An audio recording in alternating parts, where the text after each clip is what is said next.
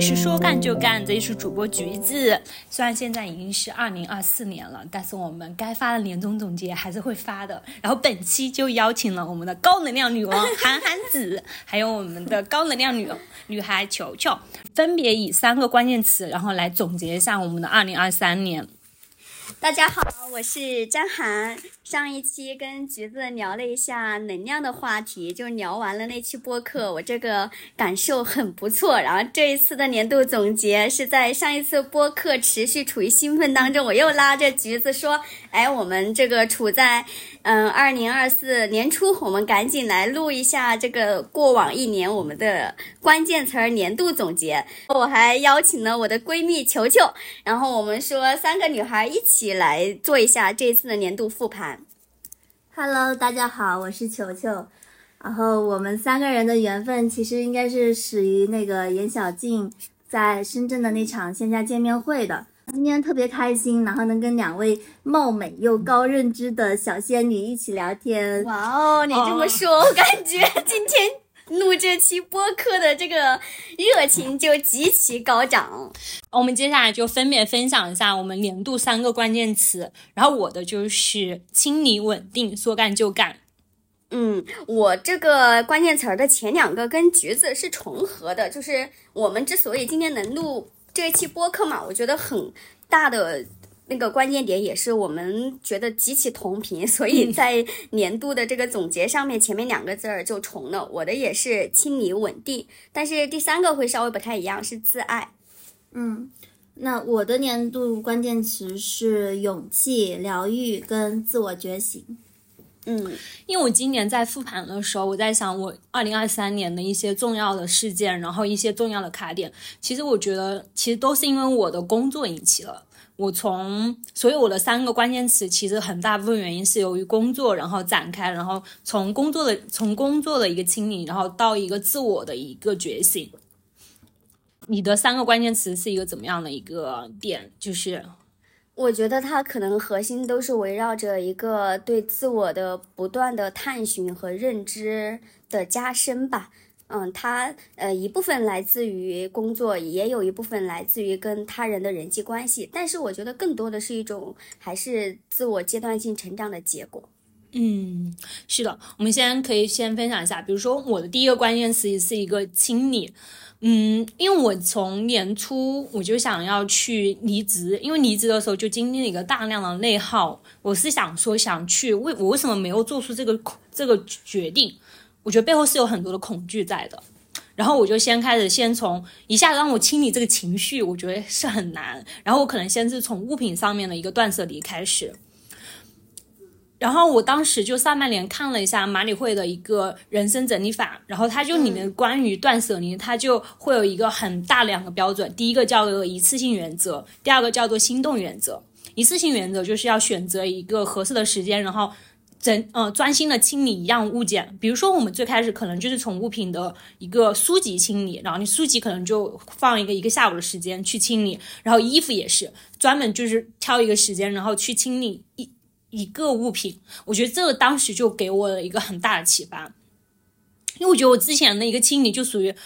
就是一团乱糟糟，就是东东清理一下，西清理一下，东清理一下，西清理一下，嗯，然后。然后后面我在上半年去尝试这个，嗯，一次性原则的时候，我会会发现会更加的专心致志，跟更加的确定我对于这个物品的一个连接感，更加确定就是说我想要什么。但是我对你好奇的就是，嗯，你为什么会到了今年就突然要做清理这件事情呢？是工作引发的，还是说，嗯，我们都是二怪的小帮同读者嘛？是说二怪。在文章里面提到了“清理”这个字儿，然后我们去尝试。就我没有，我觉得点是好奇。没有，我就觉得就是你自然而然的就就就到了。你看，我当时只是因为只是因为想一个情绪的问题，我就觉得哎呀好烦啊，怎么怎么就是每天是那种情绪状态，你会觉得每天可能收拾一下房间，这种这种收拾这件事情、归纳整理会让自己心情会变好。然后刚好就可能看到这部纪录片，哦，一下子。发现里面有两个原则，哦，就一下子对自己很适用。我可能就开始最开始就是从一个物品开始嘛，然后后来发现，当我在践行这个断舍离过程中，发现不仅仅是对一个物品的一个整理，而是更多是对一个自己一个新的一个清理。我们因为断舍离，它会有一个阶段嘛，比如说我们可能先最开始就是就是对一个对一个物品开始开始清理，清理到后面就是一个信息，我们去会清理一下我们所关注的一些公众号 APP。我当时。我当时就是上半年基本上取关了很多公众号，虽然说有些是不常看的，但我觉得还是一次性把它取关了。然后一些，嗯，像我抖音之后手机是没有这些短视频的 A P P 的，然后也是一下子取关了。然后，然后要不然就是我们到后面就是一些，嗯，文件，电脑文件。因为我当时刚好就是恰巧换了电脑，所以说我的旧电脑里面的文件我其实我也没有备份之类的，我就觉得就是清理就一次性就是格式化算了，就没有什么东西。后面后面到后面就是一些嗯关系的清理，你要是去删一下你自己的微信好友，现在最近最简单的，因为。嗯，微信好友就是越是这种不熟的关系，其实你是最好删的。比如说有些，比如下面在楼下加了一些什么老板啊、什么快递员啊这种，你觉得以后不会跟他有什么交集了，会删很快。然后后面到是一些合作关系，你的前前同事要不要留着？然后后面在一些什么亲密关系，就可能你是之前是好朋友，但是可能自己嗯中途发生了一些事情，两个人闹得不愉快，就你已经过了当时那个时间点，就有些误会你没有很及时的去处理，其实再过再过很久，其实两个人还会有隔阂在，那这个关系你要不要需要去清理一下呢？嗯。对，还有最后最后一关是对于那个原生家庭的，我觉得家庭这关就很难，因因为很多人会有一个原生家庭的问题嘛，觉得自己有些亲戚、父母之类的。因为我之前看二挂的小包红，他也会在讲说，嗯，原生家庭的这个业力太大了，如果说业力很影响的话，大家就建议就是先把父母先给拉黑一段时间，再再进行，就是等你状态恢复好了之后，然后再去再去跟他两个聊。我是认同这个点的。二怪说，追求幸福必须心如钢铁。对，哇，当他说这个“心如钢铁”这四个字的时候，我觉得我内心一直想要去表达的那种情绪，呃，或者我想要去表达那个观点。就是被显性化了。我其实，在之前就说过，我觉得，嗯，人的精力和专注力都是有限的。嗯，在同样的时间周期内，如果你不能把你的专注力投到更重要的事情上面去，反而你把你的时间和精力浪费在那种持续去消耗你、拖你后腿的这些人上面，在同样的时间周期内，你肯定是会有一些成长上面的滞后的。对，因为我前几天刚好就跟张涵两个聊天，就聊了点。我说，我说你为什么每天就是行动力这么强？他跟我讲说，行动力就是每天行动力最开始就让看你早起，就你早起的时候就要专注于做一件事情。就是有些为什么每些人有的一天他的那个杂念很多，他的行动力不足，就是因为他早上的时候那个想的太多了，或怎么样？我觉得哇，这一点真的就是很棒。嗯对。呃，虽然我们都是同一个词儿叫清理，但是我刚刚听了你的这番论述，跟我整个运行的逻辑都不太一样。来，可以听韩寒子分享分享。我的那个清理的感觉，就我觉得我以前是一个物欲很厚的人，或者其实我老是。比较喜欢一些比较光鲜的，不管是衣服还是说居住的环境，我其实都是想要一个比较好的，就是生活质量水平的。所以在以前，我其实是感受不到清理这两个词儿的魅力或者能量所在吧。然后我之所以今年把这个呃当做我的年度关键词的第一个，是我从一段比较消耗我的关系开始做了主动的割舍。嗯嗯，然后我。仔细去复盘了这个里面背后的逻辑，嗯，就是为什么要提亲你了？回到我刚刚说的，就是我会觉得人本身时间和注意力，甚至你所居住的空间都是固定的。如果你不把旧的东西，不把旧的关系给舍弃掉，嗯，那么在你这个固定的空间内，它就没有多出来的空间，嗯，去容纳更多的东西。所以清理这两个字儿对我来说是流通，只有把。淤堵的旧有的东西给挪出去，那我多出来的这部分空间，我才可以去接收和接纳更多新鲜的人和事物进来。这样的话，呃，就会有一些新的新新的事情流进来，然后也会有一些新的机会。在这个过程中，你通过去除旧的。接纳新的，你自己也会去升级成一个新版本的自己。当你有了一个更高的思维，当你就是用一个全新的视角，再回过头来去看你现有的问题的时候，我觉得，呃，可能已有的这些问题都不是问题。所以清理对我来说，核心是腾出来多余的空间，让新的事情和机会流进来。那么流进来的话，你就会在这个过程中会变得不一样。对，韩子这个我很有感触，是因为我是先对物品先进行一个断舍离之后，先对一个清理之后，我会发现它背后就是一个新的清理，就是韩子刚刚讲的，就是你需要把一些淤堵的地方给清理到，的新的东西才能够流进来。然后，所以说我到后面就是为什么就是清理完之后，我就会出去先旅行那段时间。我觉得旅行就是给我一个让我一个新的能量流流进来，然后才会让我去我感受到这个这好之后，我就想要接下一步想稳定这个状态，就如何就是让自己有一个嗯，就一直想保持这个能量的稳定嘛。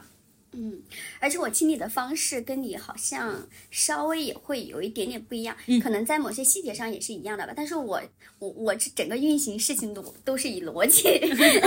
呃逻辑网来展开的，就是清理嘛。它因为是这个观点是我提出来的，所以我自己就是一个本身一个中心点的存在。嗯，中心点存在的话，就我的身体，它是一个呃实际在现实世界里面存在的一个一个点。嗯，然后我身体里面装着我的心，然后装着我的一些情绪，装着我的思维，嗯，然后我自己的身体本身它要承载我日常的活动，嗯，然后我身体需要居住在一个空间，嗯。居住在一个房子里面，所以我日常对于清理的理解，我也会围绕着这三点，啊，我我每天日常必定会做的就是思维和情绪，以及那些负面的、消极的，呃，那些呃东西的清理，所以我每天其实会固定的。嗯，它算不上是正常的冥想，但是我每天都会有固定的时间段来独处，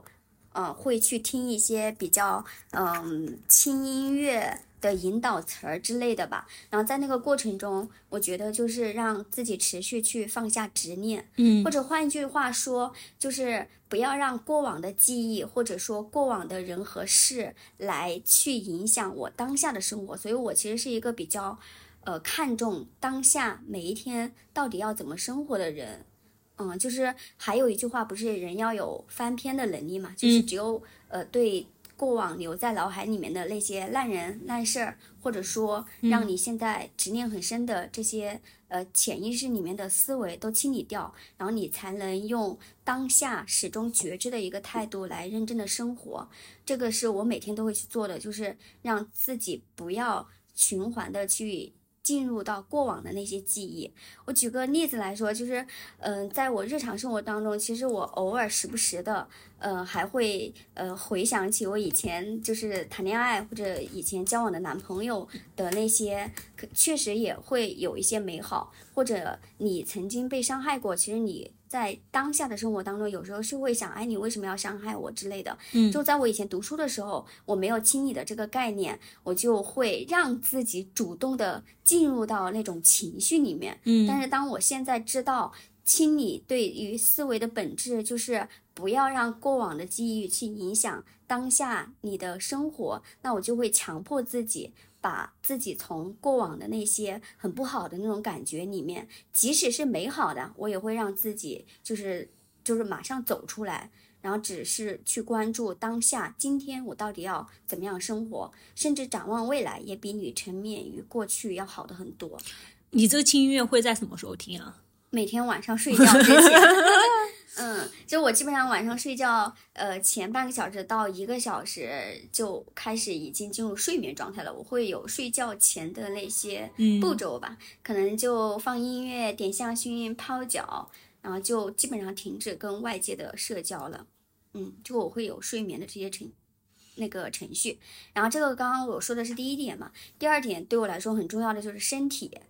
啊，就是因为身体是承载我们每天日常思考还有活动的基础嘛，嗯，所以我每天都会运动，因为运动对我来说，你每天都在新陈代谢出汗，然后呢，呃，我对于饮食也是比较看重的，就我基本上不吃高油、高盐、高糖这些东西，有戒断好多年了，就是呃，保持这些比较好的生活习惯，它就会让我的身体。呃，处于一个比较轻盈的状态，嗯嗯，就不是说有那么多，你老是觉得胃胀啊，就就我的身体基本上都不会有这些情况。嗯然后第三个就是大家现在录播课在我家嘛，就我基本上呃，就对我家里面的，我家里也不怎么囤积东西，就是对居住的环境也会保持一个尽量你生活的这个居所里面的物品都是你日常都会用到的。那些大促或者节假日什么囤多少纸巾什么的，我基本上都不会干这些事情。而且今年就是我其实一直对我的物品，就刚刚橘子也说到，也持续在做清理。我现在只会留下半年内我可能会用到的这些物品和我要穿的衣物，那些多数的东西我基本上都送人了。嗯就是嗯，清清理整个结果来说，就是轻盈吧，就是你嗯不会每天现在那么多的选择和迷茫在各种各样的物品里面，它整体就是会让你轻装上阵。对，清理对我来说是一个，就是让自己的注意力不要那么的发散，就是能够就是保护自己的注意力。嗯对，就刚刚韩寒子提到的那个情绪的清理，我就觉得很有共鸣。就比如说当天工作上如果发生了很多的事情，然后如果晚上睡觉前的话，嗯就是你不把这种情绪清理掉，我觉得就是第二天这个事情还是会影响到你，甚至就是你把它视而不见。然后我觉得，呃，很多年后你在做一些事情的决定的时候，其实它也默默的影响了你，对吧？嗯，那我们是怎么样就是去清理这个情绪了？两位有什么小小的一个小 tips 呢？就比如说你今天上班上的很累，然后遇到了公司的一些，就是然后把你也搞得很烦，然后晚上睡觉的时候你是如何去让自己轻盈一点？就是像我的话，就是我会先去问自己为什么会有这种情绪嘛，就是先识别自己的情绪嘛。嗯。然后识别出来以后，我会想，就是这个问题到底是我的课题还是其他人的课题？嗯。如果是其他人的课题，那我当然就课题分离，我就不用管了。嗯。那如果是我自己的课题的话，我就会去呃复盘一下，嗯然后下次应该要怎么样去处理会更好。然后那那然后这件事情就等于说在我脑子里面已经处理完了，嗯然后我这个情绪就会呃走掉，就会没有，对，就不会一直积积累在那里。但晚上想这么多事情，会不会睡不着啊？就是就你感觉你这三步就是是吧？就是感觉越想就是晚上就会容易睡不着啊。但是我一般到第二部的时候，我就会发现，嗯，这是其他人的歌曲，跟我没有关系。嗯。哎，但是我我我也会经常遇到这种情况，嗯我我遇到这种情况我就接纳，就是你有情绪，说实话，呃，它其实确实也只是阶段性的，可能嗯。第一天我有情绪，我失眠就失眠，但是随着时间的推移，第二天、第三天这个情绪慢慢就会淡下去，然后在随着时间推移的这个过程中，也会跟球球一样，我也会去持续剖析情绪为什么会发生，哪些原因，嗯，就是我会嘛，我就会先写下来，写完之后我就去泡个脚，然后就就 OK 了，我就不会就是让自己脑子里面就是想一直在想一想。如果当下就可能当天有那个坏的情绪在，你就立马先写，写完之后然后泡脚睡觉。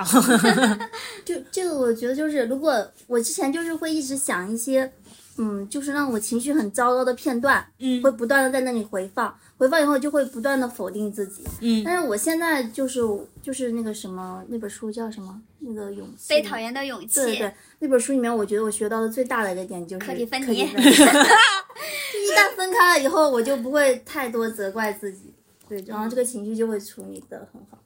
对，一是要课题分离，二是要承认事实，自我接纳。就算呃是自己的问题，那又怎样？那又怎样？第二天太阳照样升起，我还是生活，我带着已经犯下的错误去复盘反思，然后下次不犯就好了。我会用这种思维去给自己洗脑。对，他这种心态很值得学习，没有什么没有什么大 事比 比睡觉重要。嗯，就是你经历很多之后，你就会发现，发生任何事情死不了人的，真的死不了人。钱没了可以再赚，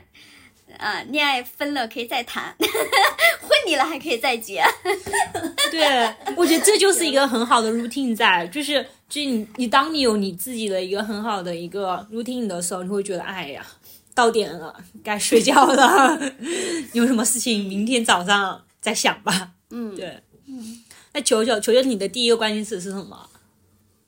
啊，我的第一个关键词是勇气。嗯因为，嗯、之前你们说要复盘嘛，其实我也是问了一下自己，就是复盘的目的是什么？嗯然后我想的，我第一第一点就是，我觉得要对自己诚实一点，就是不逃避嘛，就真真切切的看到我这一年到底做了什么，以及没做成什么。然后第二点，我就是想，呃，复盘一下这一年，让我自己觉得一些温暖啊、感动啊，或者是自己的高光时刻啊，这种有成就感的事情。然后我就翻我的照片嘛，呃，我就发现两件事情吧。第一个是，嗯，我去参加了一个演讲比赛，嗯它的背景就是我们公司开了一门这种讲师的培训课，然后在课程的结尾呢，他就要每组派一个人去结合今天所学的所有的演讲技巧，然后去上台演讲。但是这个准备的时间只有十五分钟嘛，嗯那如果这件事情换在平常的话，我肯定是不会主动去参加比赛的。原因是有两个，第一是我自己是非常不喜欢干没有把握的事情，就是日常的分享的话，我起码就是要准备到七八成以上，嗯我才会去讲。那这一次对于我来说，可能就只有三成，最多到五成这样。然后第二个点是因为，嗯，就是我还从来没有在四五十号人面前当众演讲过，然后包括他还是有评委评分的这种形式嘛，所以就会有一些紧张之类的。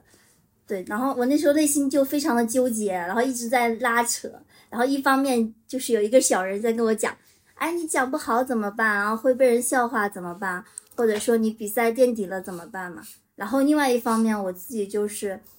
就特别想锻炼一下自己，然后想去挑战一下自己，然后最后就是也是在小组那些同事的鼓励下吧，我还是就是勇敢的迈出了那一步，呃，就上台去讲了。然后讲完以后，其实那个现场的效果是非常好的，并且我还拿了一个第二名。嗯就是从那以后，我就感觉自己其实是有一些微妙的变化的，就是像这种嗯比较勇敢的站在台前去展示自己的这些事情，其实我就不会特别排斥，也不会那么的害怕，就反而就特别的跃跃欲欲试。比如说这次的年会，然后我还想去当主持人之类的，嗯，对。然后你也会相信你自己能做到，毕竟你以前已经做到过了嘛。对。哇哦，我觉得就是这样的，就是你们老问我自信心是怎么来的，其实我就是在过往一次又一次的不要脸中，然后在某几次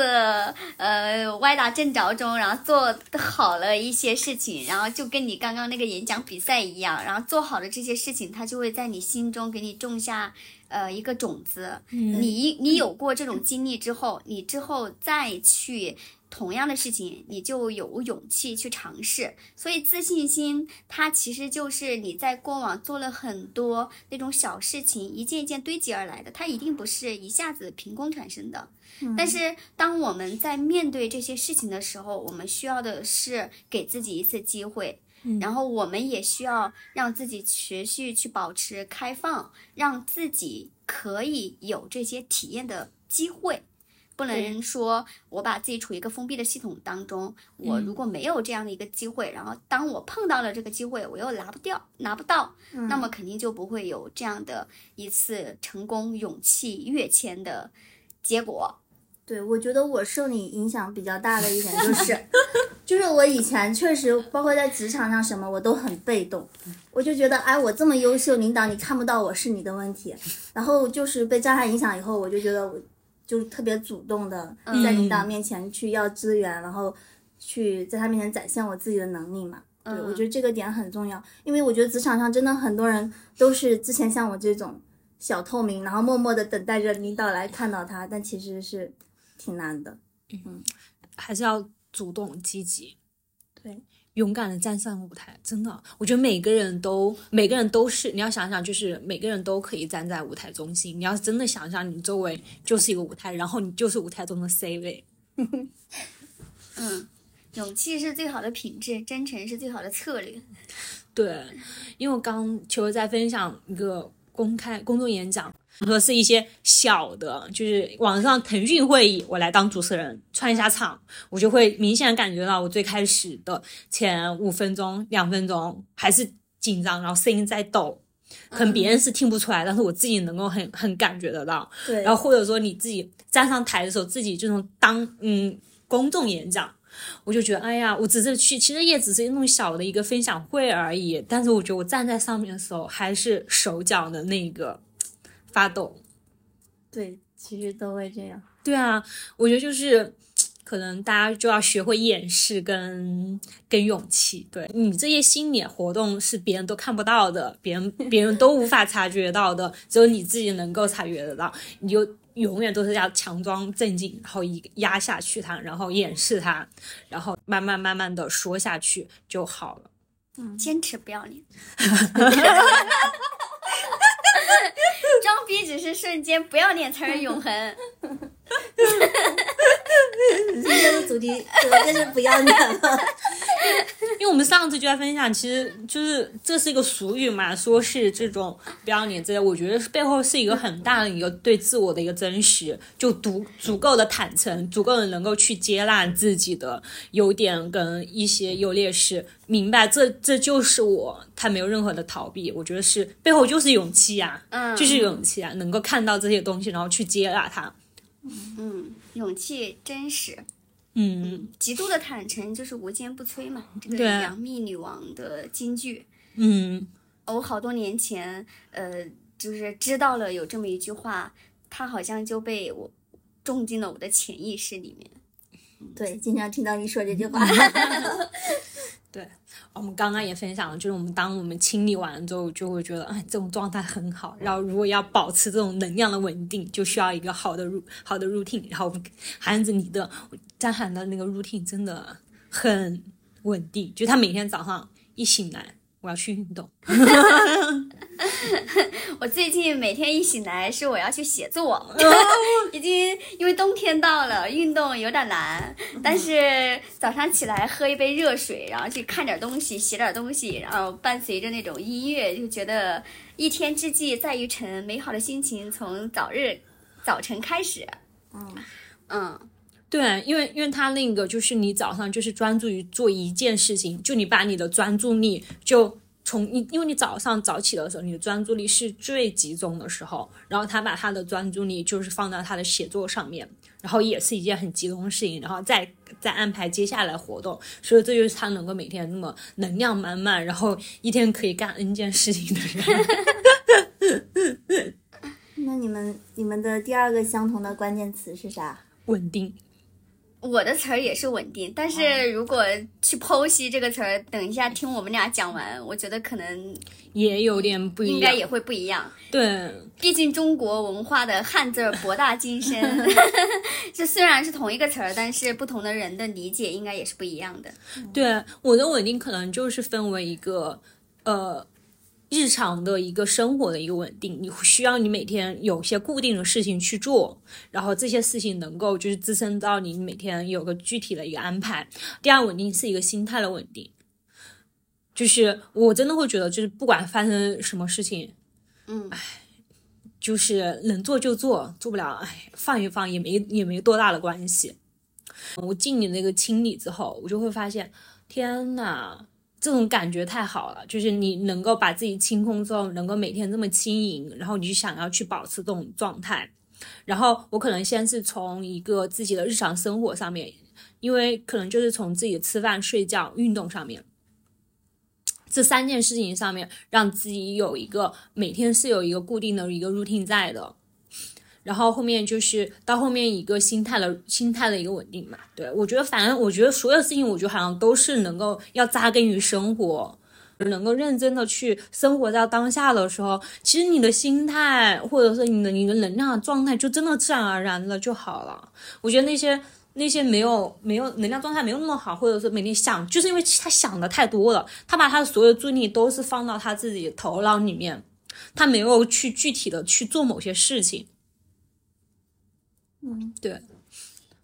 我的稳定可能跟你稍微也有一点点不一样，但是我的稳定也会包含一部分，就是我日常生活，呃，因为有一些我特别喜欢做的事情嘛，嗯。跟你刚刚说的也比较像了，嗯，它会让我的整个生活的节奏呈现出来比较稳定，但是在这个之上，对我来说更重要的是，我觉得是一个自我的稳定。就是我内心怎么评价我自己，我是非常坚定的。呃，就是别人怎么评价我，我是一点儿都不在乎的。呃，在在以前可能我会特别在意别人的眼光，然后或者说我所有做的很多努力，哎，都是为了博得你说一句我好优秀，你认可我。但是现在，就算我做的一些事情，别人说哎你没做好，我就根本就不在乎他怎么说，因为我自己内心有对我自己的这个评价标准。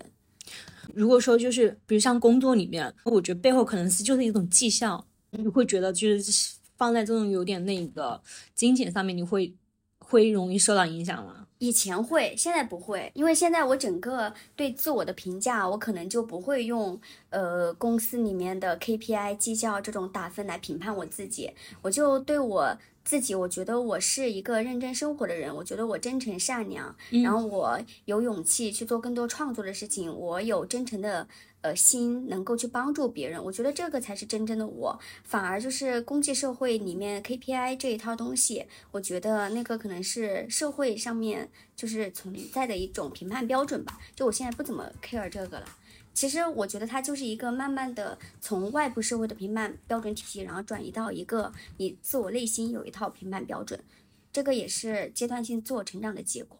就是我的稳定，它其实呃对于我来说更大的意义就是在过往，我觉得我的世界很小，可能我就是想要呃有那么几件事儿特别想去实现，比如说得到爸妈的肯定，比如说想谈一段恋爱的话得到爱人的肯定，如果你工作的话，你就想得到老板的肯定，大概就是这么几件事儿吧。它的支点很小，它铺设的范围很窄，所以当其中某一点。崩塌的时候，你会觉得你整个世界观就会崩塌掉。比如说，在刚毕业头几年，如果你真的没有做好一件事情的话，老板把你屌几顿，你真的会崩溃大哭。或者说，在你很年轻的时候，你谈恋爱分手，那时候分手可能就会要了你半条命，你可能就会有很多的自我怀疑。但是随着你持续的自我觉察，然后你看到更多的世界和你接触越来越多的人之后，你的整个世界观其实是会被铺开的。然后你这个世界里面。比如说，我现在日常的生活，我可能在工作之外，我会去持续做一些创作，我会有规律的运动，然后这些运动它其实也是我很宝贵的财富，它会让我的身体状态一直很好，然后我写的东西能够让我一直呃链接到其他我觉得还不错，然后又支持我、鼓励我的这个人，然后再加上我的工作。那在我这个一天的我所做的事情构成当中，嗯，如果只是工作某一方我做的不太好，或者没有让我满意的话，我不至于说我整个人都崩塌掉，是因为我的这个支点呃打开的足够多，然后我的世界变得更宽广了以后，那么当你再去看你其中某一个点一个小点做的不好的时候，它不至于一下子就让你颠覆，嗯，就是我把我的整个世界变得更宽阔了。当我其中的某一些点做的不好，它就不会让我坍塌。因此，对我来说，我是以这种方式来做我的日常的稳定的这样一个践行的。对啊，我觉得它背后就是一个对自我认知的一个清晰，就是知道自己是一个什么样的人，那他就不会被周围的一些环境呀、别人的说的话呀，然后给晃动到。嗯，而且这种稳定嘛，就是，呃，因为这几件事情我都是很喜欢做的。呃，就比如说读书、写作、运动，呃，甚至是跟我们现在在一起录播课，啊这些事情是我发自内心的，我觉得是我的热爱。嗯，当即使我遇到其他的困难，因为我有这些热爱的事情，它仍然可以让我从我觉得很不好的事情当中抽离出来。那我。呃，这些让我不好的事情，我可以先不管，我先去做我喜欢的事情。那我喜欢的事情持续滋养我，它给了我更多的能量，它就会让我更有勇气去面对这些不好的事情。嗯对，就是显示一个稳定，你肯定是要有你自己每天的一些事情在做。你看韩安子刚才就是说，他的写作、运动，然后这种，嗯，就是他的，就是他的一个日常的生活，已经跟他的生活融为一体的。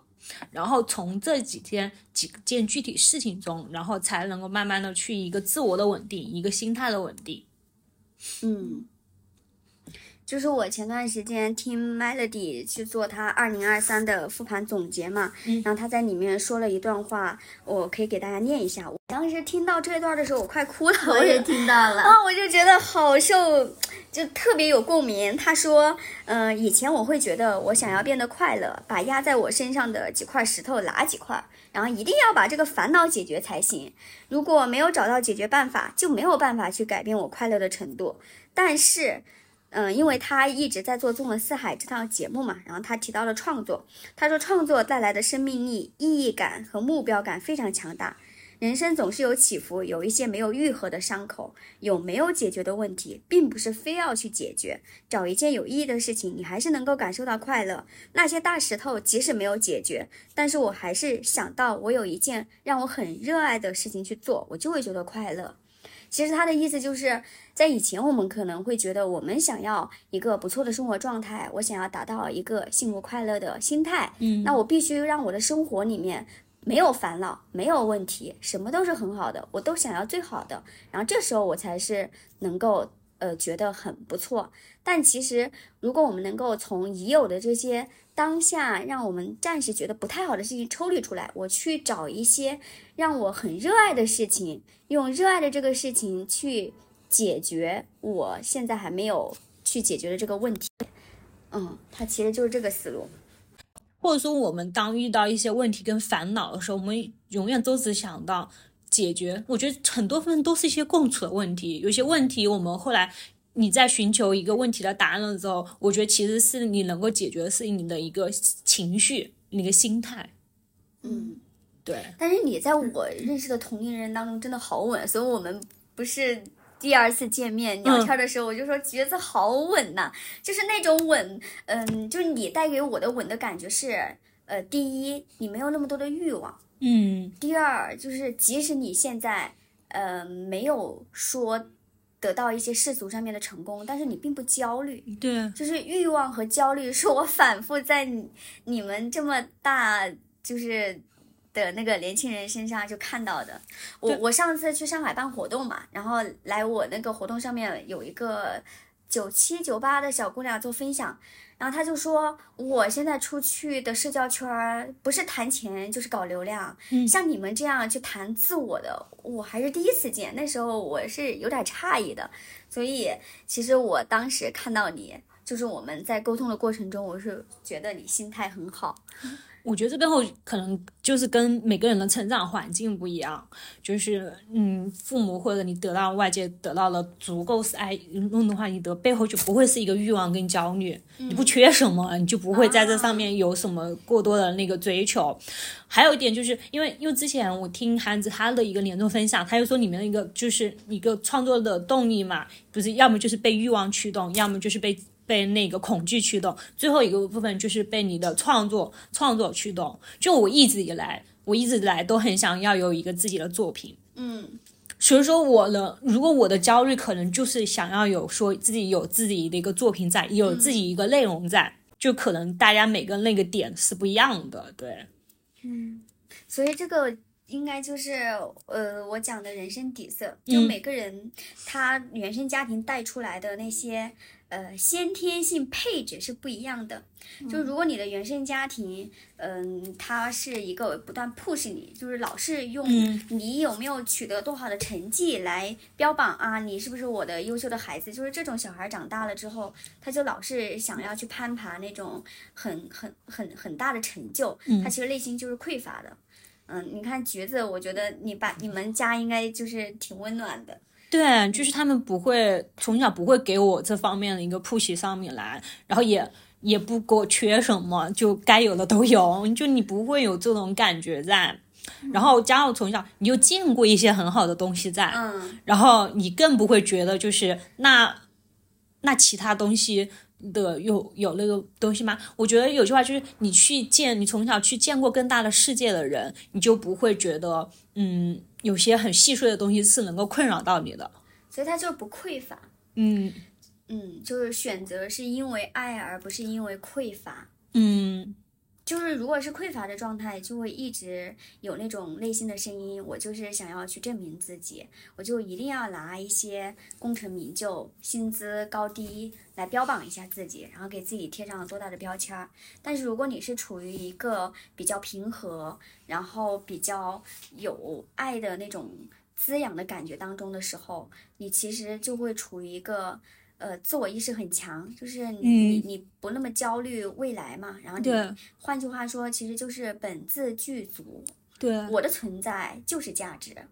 对啊，这句话也是，就是我后面，嗯，我的第三个关键词就是一个说干就干嘛。当我一个清理到了稳定，我后面我到时候我就玩了一圈之后，我当时在灵隐寺，我当时真的就是因为我出去玩的时候，基本上去。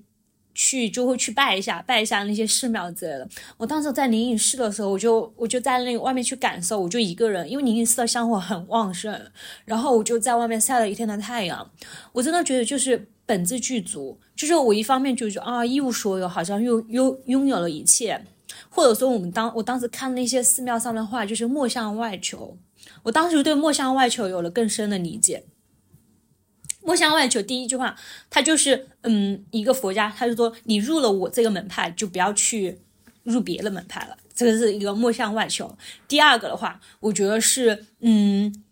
你的你认同我的这套理念就 OK 了，然后不要再去听别人。我觉得第三个就是对你自己一个自我的一个东西，你会发现原来所有东西我自己都可以去争取，就是一个一个那种积极主动的状态。哦，原来原来所有东西都在都源于我自己，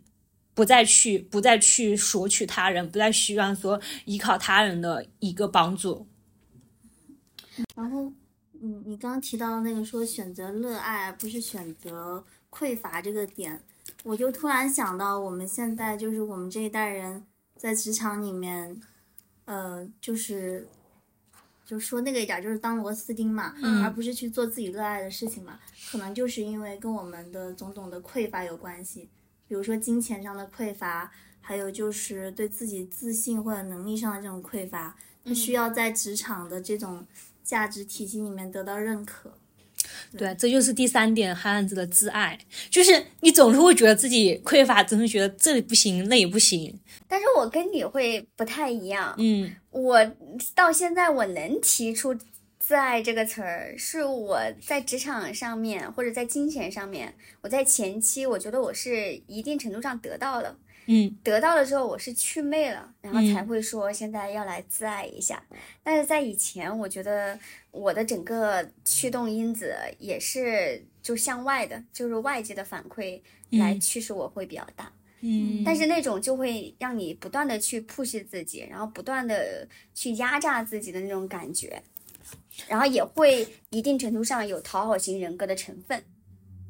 嗯，嗯，那求求你的第二个关键词是，啊，我的第二个关键词是疗愈。嗯、我就讲就是今年疗愈我的三件事情吧。嗯，第一个我觉得是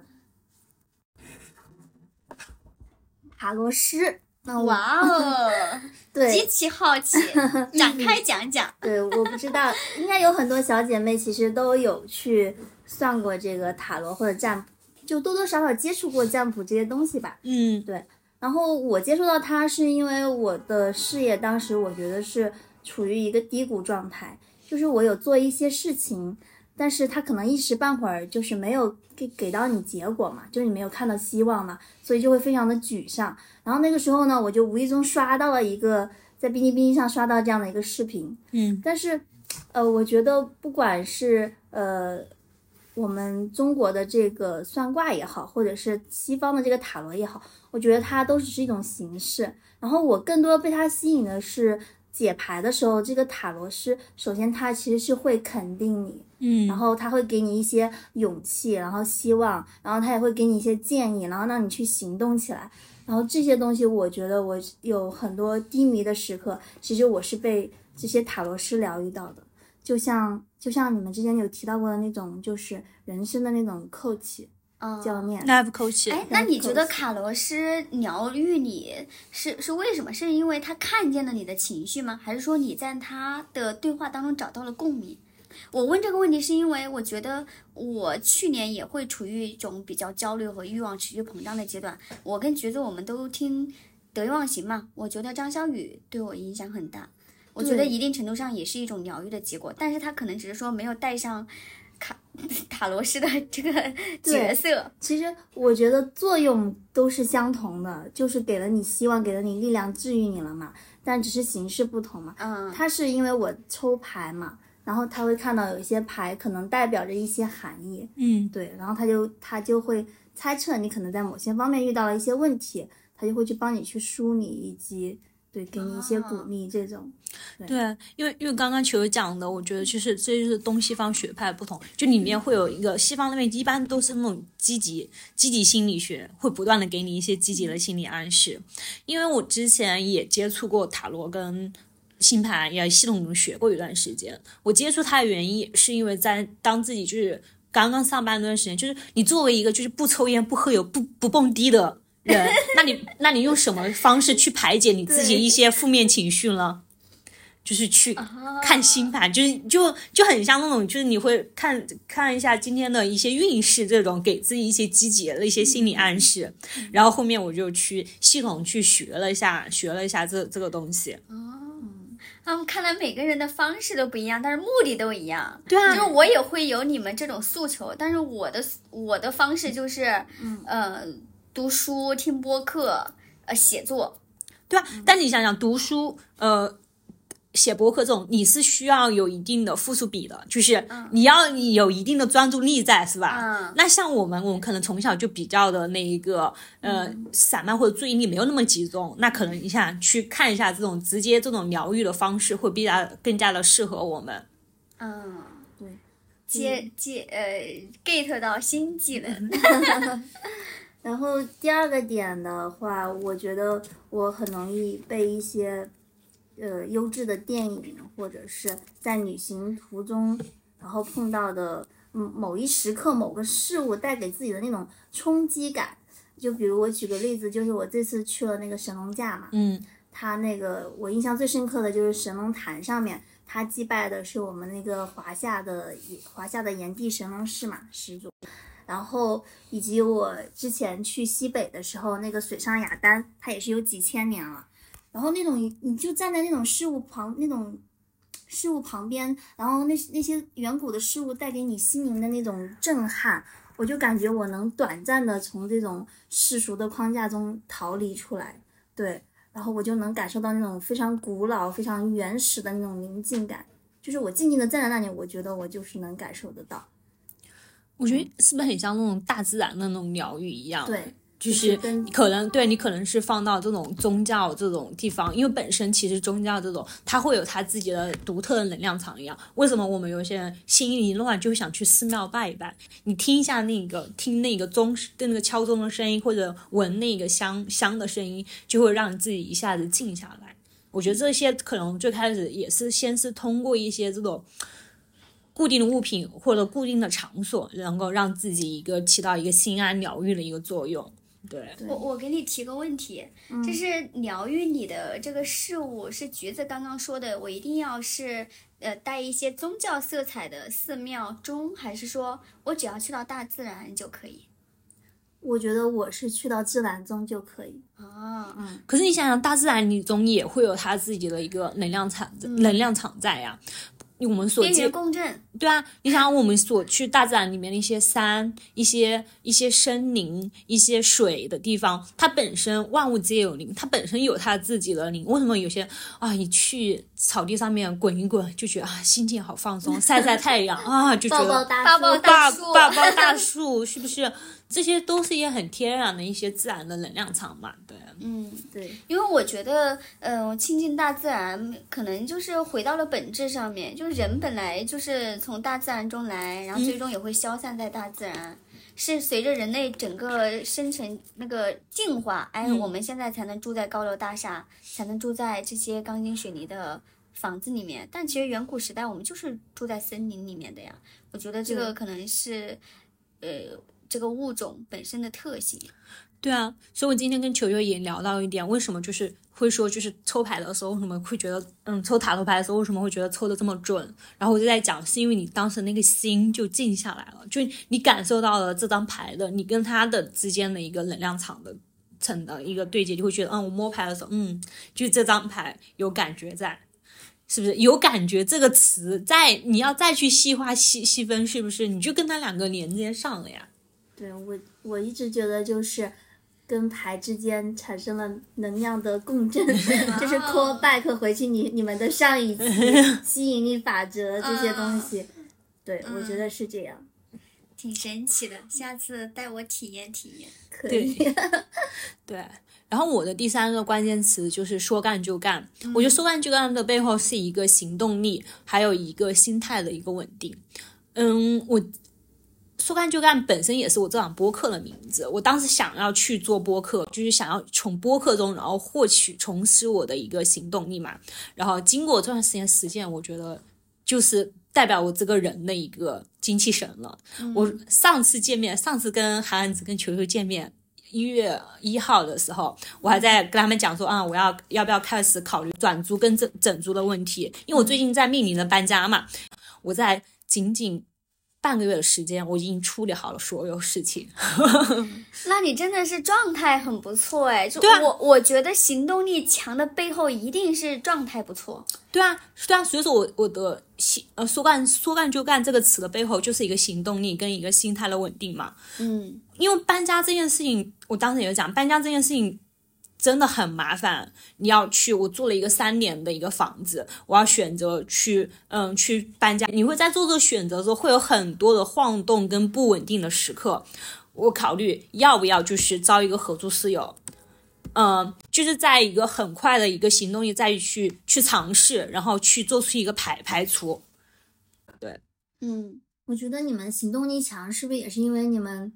这个价值观已经非常的清晰了，非常的坚定？嗯，对我来说是的。嗯，对，有时候我在做选择的时候，我会非常的纠结，就是可能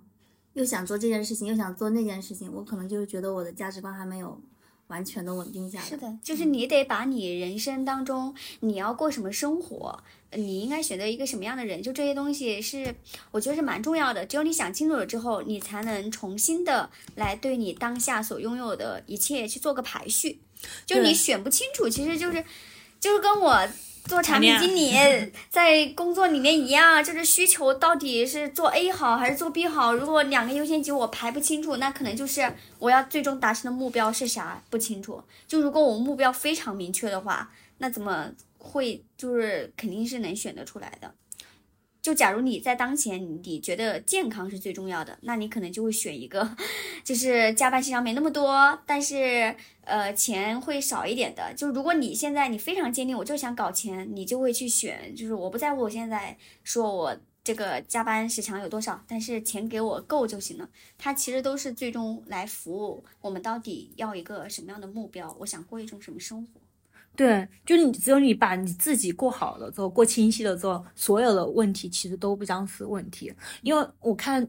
二怪的最新的一期小报童，他就在写亲密关系了。嗯他亲密关系前两章其实都在讲说如何就是自己一个人更好的生活，就是你要就是追求追求幸福，必须要心如钢铁嘛，就是这样子，就是你不能够既要又要，反而就是当你把你自己过好了之后，你再去你的伴侣、你的亲密关系才会更好，两个两个过得很很顺畅的两个人，两个人在一起才会越来越好。一些我们青春期所遇到所有的那些问题，其实都是因为你自我的问题，你自己不够稳定，你自己对于某些某些问题没有想清楚，你当时会觉得说可能是因为他的原因，或者说会因为环境的原因，嗯，可是到最后你过了这些年再想，其实都是因为当时一些自我，你对我自我的认知一些不明确的原因，你不清楚你自己想要什么，或者说你不嗯你不敢勇于去说出我要什么。嗯。嗯。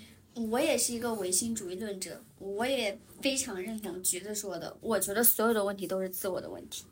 我会觉得所有的问题都是自我的问题。嗯即使你现在遇到的，但是这个自我，嗯，并不是说来评判或者批判自己，嗯嗯，就是每个人他肯定都会有自己的人生课题，嗯但是你把这些归属到你自己身上，这些课题解决了之后，其实那些呃原本的自我问题，它其实就会跟着迎刃而解。我是这么理解的。对，因为我真的觉得你有你只有把你自己过顺畅了，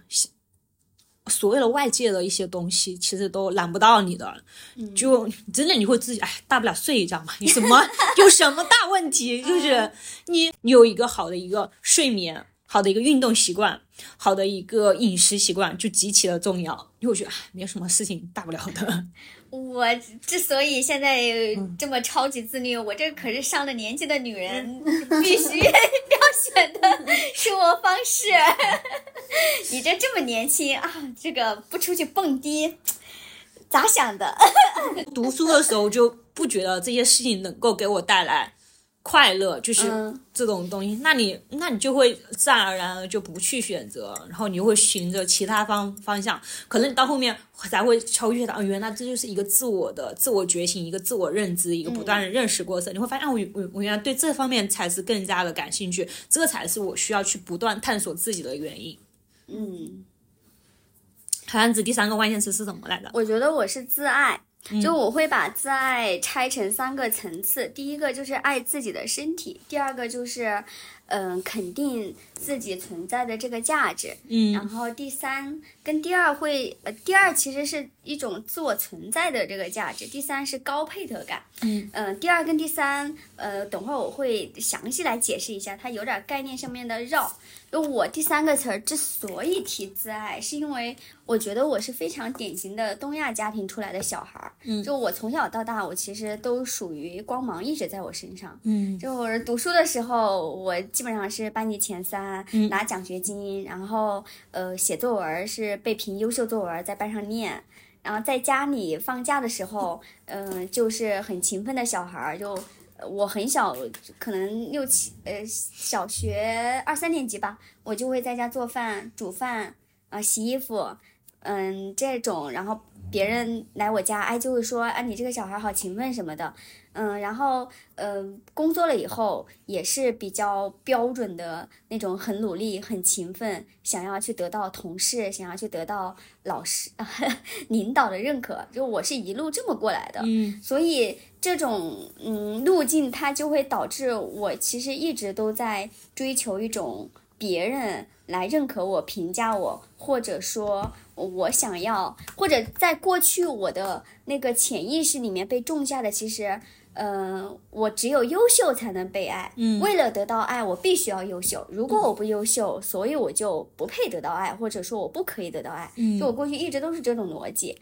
它就带给我一定程度上的讨好型人格，一定程度上让我不断的想要去获得他人的认可。嗯，所以在过去，我觉得我的很多的问题其实就是没有把这个思路给流转过来，嗯所以我现在才今年呃非常嗯正式的，非常花了很大精力的，就是真正来理解到底什么样是自爱。嗯然后这个是我提出这个词儿，我剖析了一下，我觉得呃它的那个原因。然后我对自爱的理解，第一个就是，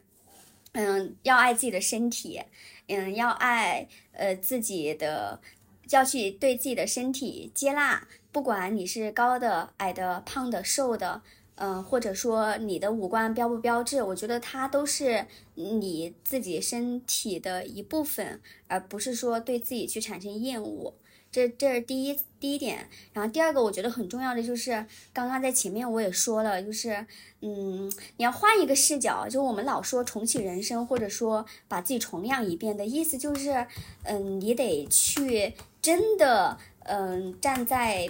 嗯一个抽离的视角来说，我对自己的身体很好。然后我给自己吃干净的食物，嗯我让自己不熬夜，我让自己得到充足的睡眠，这个是要持续反复的给自己种到我的那个思维意识里面的，而不是说我嘴上说说。你要想一下，你如果谈恋爱，你如果很爱这个人，你是不是很希望他身体很好，然后什么好的都买给他？嗯然后如果他说他生病了，你是不是会很心疼？但你对自己其实会吗？就是你可能在以前你会说我熬夜，然后吃很辛辣的，吃很高热量的一堆垃圾食品，然后第二天早上起来什么脸肿着、水肿，然后拉肚子什么之类的。我觉得这个都是慢慢一些转变过来的思维习惯。啊、就是第一层，就是我对我正儿八经承载着我每天日常活动的这个身体，要真的去爱。嗯然后第二个就是肯定和接纳，嗯，就是自己存在的这个价值。这是什么意思呢？就是回到刚刚我说那个点，就是并不是你因为优秀你才可以被爱。那我这个人，只要我是积极、努力、上进、真诚、善良的，我本身的存在。我不需要那么多外在的标签，我不需要那么多光鲜的掌声，嗯、然后我就是本自具足，然后在这个过程中，你还会对自己有信心，然后在这个之上，第三层，我觉得是一种配得感，就是配得感，它其实也是一个心理学的概念，嗯、其实你刚刚前面也说了嘛，就即使我现在。呃，没有那么多的钱，但是嗯我相信我在未来是可以有很多钱的。其实它就是一种高配得感的表心理表征。我觉得这个点很重要。我这一次不是去上海办活动嘛，然后嗯遇到了我之前的嗯、呃公司的一个技术总监，哇，从男生嘴里面听到说我值得拥有更好的生活。那时候我觉得，哇，男生真的比女生就是那种对自我价值的认可度要高很多哎。嗯，他说，其实我现在还没有成为大富豪，但是我未来我觉得我肯定会成为大富豪。哇，我说你这个心态可以，我要学习一下。就是真的是要永远相信，就是我值得更好的生活，就是我现在我很好。嗯，我觉得高配的感就是这种感觉，就是，嗯，我我非常肯定我我未来可以得到更好的，我也应该可以拥有我觉得我想要的。就是第一就是我可以拥有，第二就是我值得更好的。我觉得是高配得感里面比较核心的两点。对，我觉得这个心理就是，嗯，有的时候是一个对自我的，就是你对我自我越来越稳定，你会有这种高配的感。还有一种他会，因为我身边有朋友，他是那种比较，你知道吧？比较心理就觉得，哎，他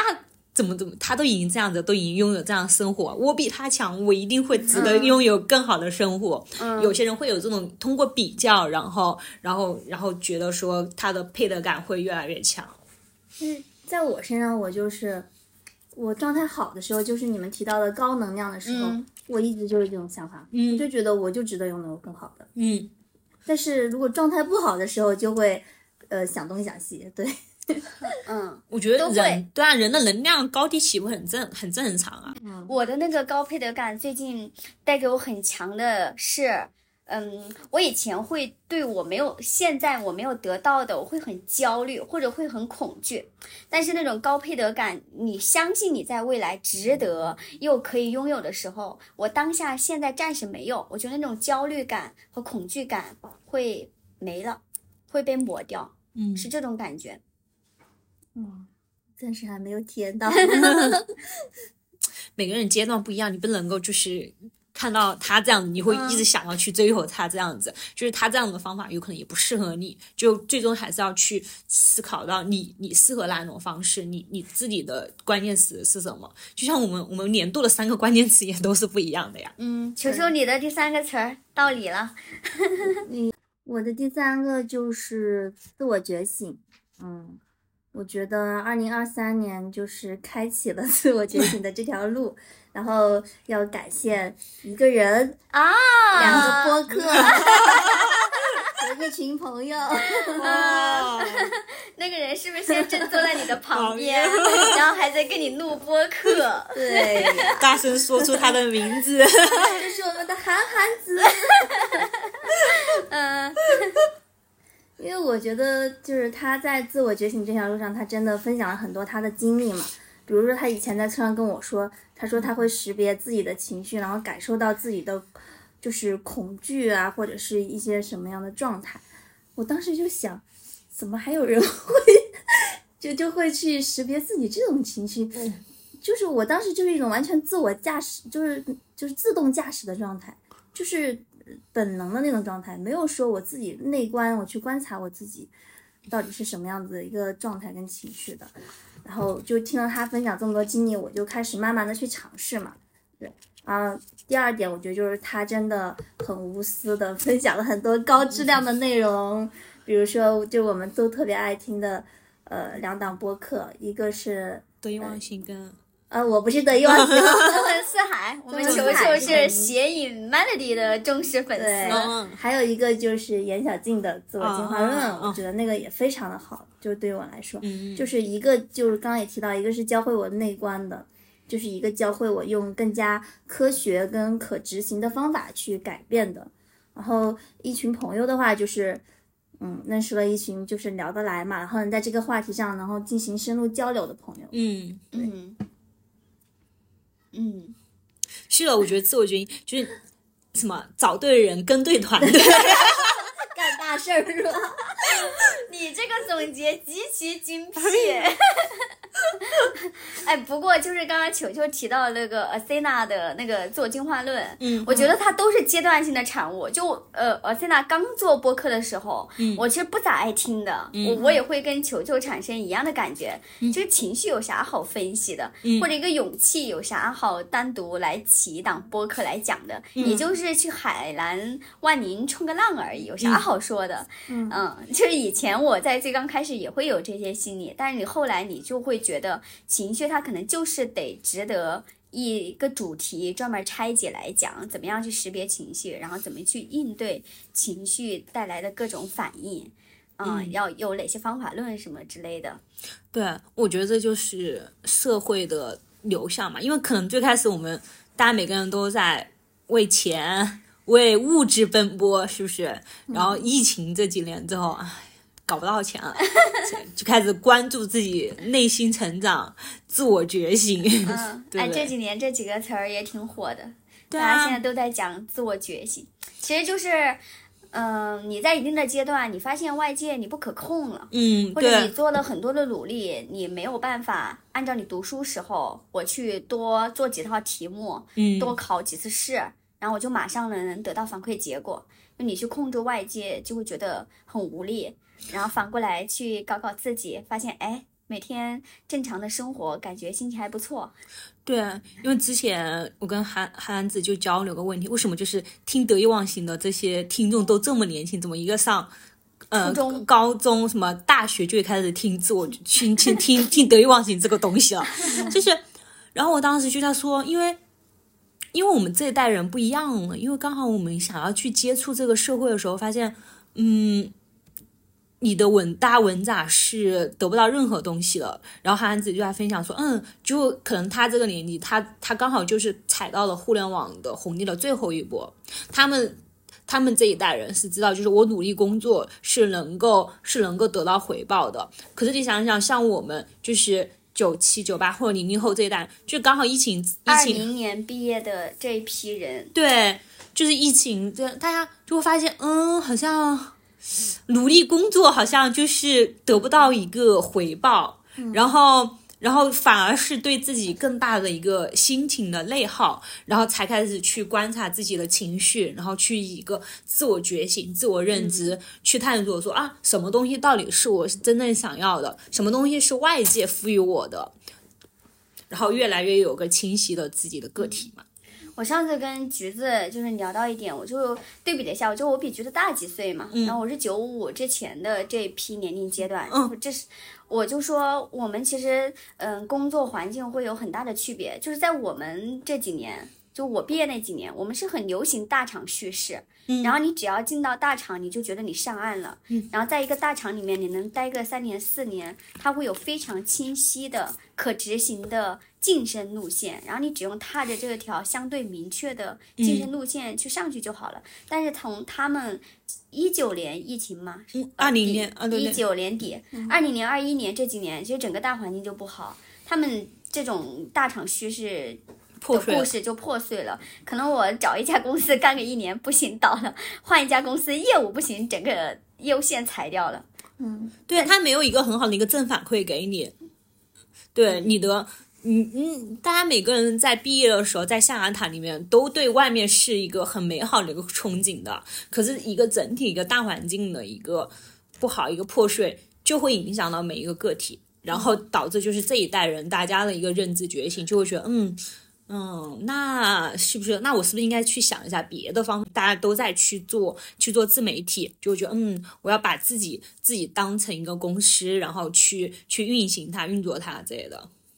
那就是说，他们的自我觉醒的起因，其实是因为受到外界这些大环境的影响。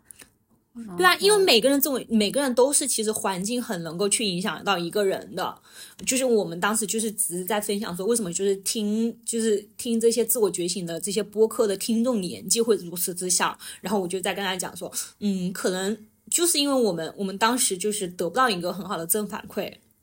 嗯，所以现在焦虑的人很多嘛。对啊，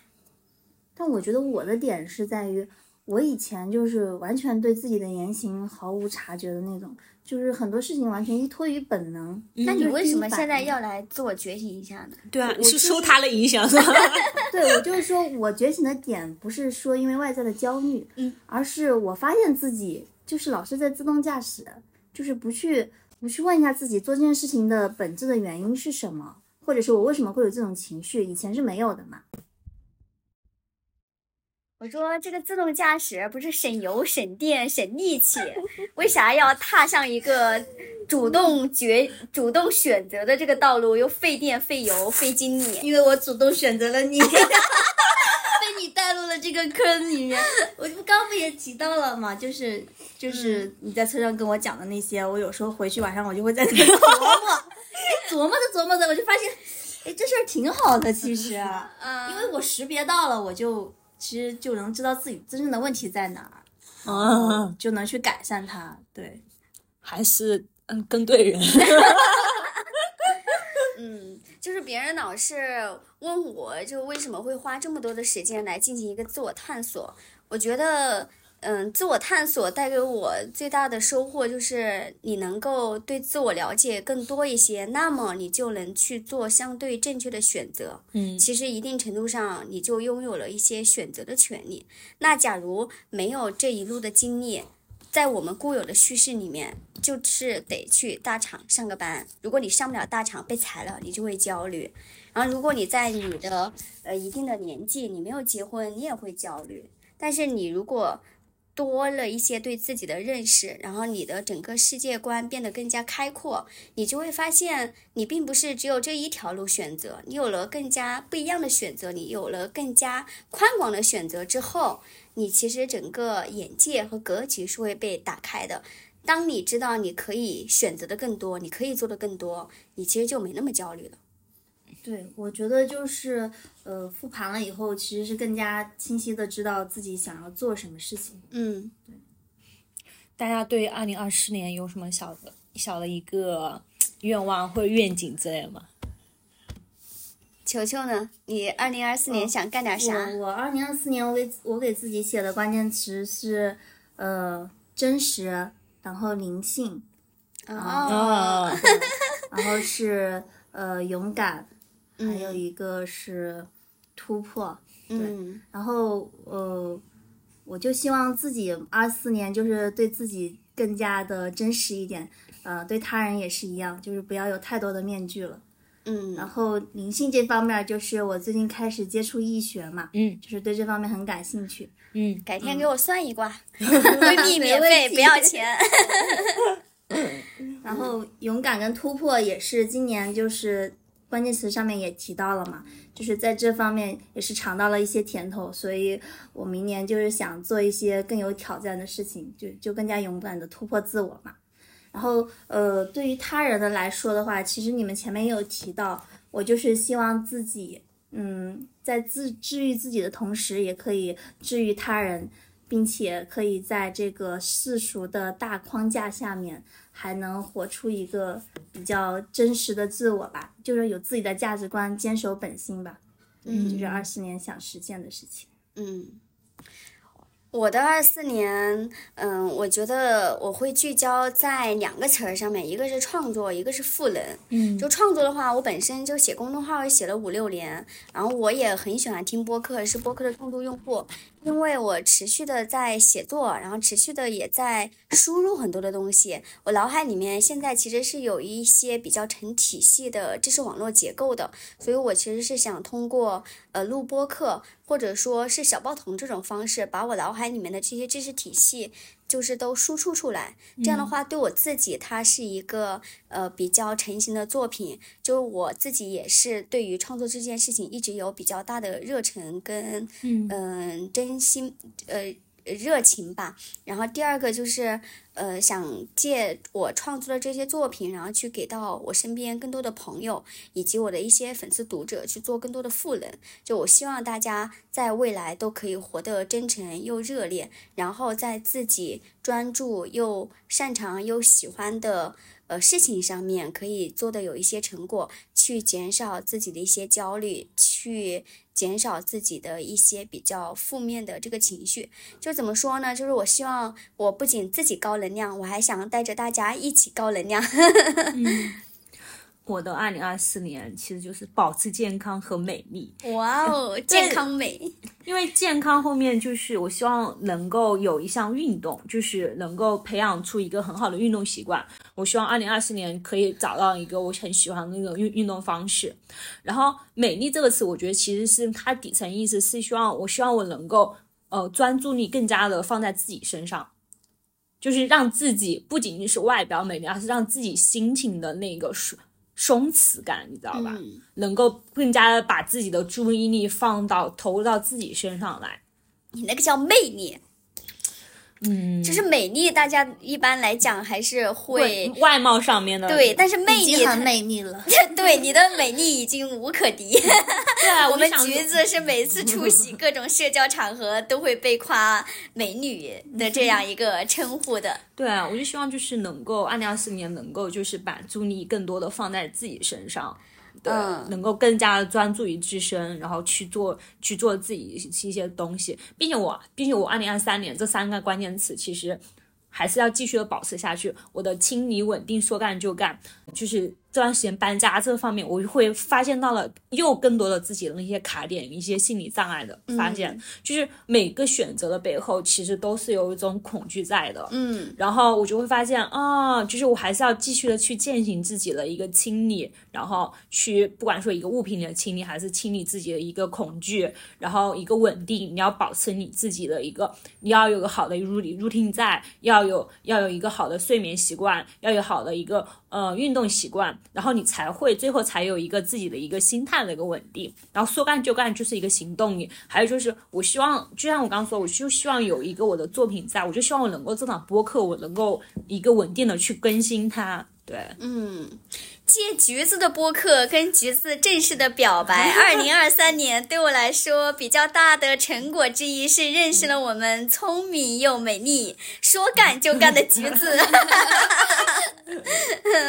我觉得是还是要就是多去跟外界去交流，才能够你才能够去吸引到更多同频的朋友。我觉得这一点也是我在于你职责很大的感受。我之前上班的时候，我觉得我的所有的精力跟想法都被工作给承包了。我的每天一周就是星期一到星期五每天上下班，然后周六我就觉得我只要有一天时间跟我的室友出去就行了。那我的所有的嗯社交圈其实都是一种稳定状态，没有没有过流动。然后只有我离职之后，然后有了一个大的一个转变，然后才开始流动，然后才开始。你看我跟韩安子两个就是感情的升温，也是因为我离职了，才有时间就是啊、出来就是见面啊、聊天啊之类的。我觉得还是需要有真的需要不断的去流动，让新的让新的东西进来，才能清理掉你内心一些淤堵的东西。嗯嗯，我自己比较大的感觉，就我为什么说要刚刚去，嗯、感谢二零二三年认识了你呢？因为我会觉得，就是在你成长路上找到这么几个可以聊得来，然后又能对一个问题，你们都愿意花时间跟精力去深度探索，我觉得真是一种莫大的幸福。那种幸福，它并不是呃物质或者外界的那些称赞带来的多巴胺驱动，而是一种真正流淌在内心爱和能量的。那种涌动，嗯嗯，就是我这一次去上海办活动，我那天从机场回来的时候，我走在机场的路上，我觉得我的内心就一直在嗯流动这种情感。我觉得那一刻，我突然就觉得，嗯，就是过往原生家庭。就是带来的一些创伤，就或者是我在感情经历里面受过的一些挫折，在无数你很怀疑的时候，你觉得你快坚持不下去的时候，此时此刻啊，有这么多爱着你的人，有这么多支持着你的人，你还是会觉得很。被祝福的感觉，就你不再需要说，我一定要努力，一定要优秀，我才能得到你们爱我，你们关照我，而是我现在此时此刻，你们就是祝福着我的那种感觉。嗯嗯，很棒。对，被你刚刚这一番表达给感动了。没有，就是因为因为他说到我心坎上面，我很认同他这这一番话。对，嗯，我觉得大家能够。就是我们坐在一起，肯定就是因为我们有相同的一些相似的一些价值观，我们对于一些自我的一个真实，然后对于爱，然后我们才能够坐在这里，然后去聊一些这种是吧？一些很情绪上面的一些词，然后去分析、去探索自自我。嗯。最后，我就给大家分享一下我很喜欢的一句话，其实也是来自于得意忘形张小雨反复说的。他说：“嗯，你能得到多少爱与财富，跟你能够给出去的爱有多少是成正比的。”对于我而言，我的那个个人价值观就是，我也不是太相信，嗯，人和人之间，当我们坐在一起的时候，我们只能聊。聊聊流量，聊搞钱，聊目的，聊我们怎么从彼此身上压榨一点价值。我反而觉得，就是真诚、真实、自信、爱，能够支持我们在今后走得更远。好，那就谢谢大家的收听。嗯，谢谢大家，下期再见，拜拜，拜拜。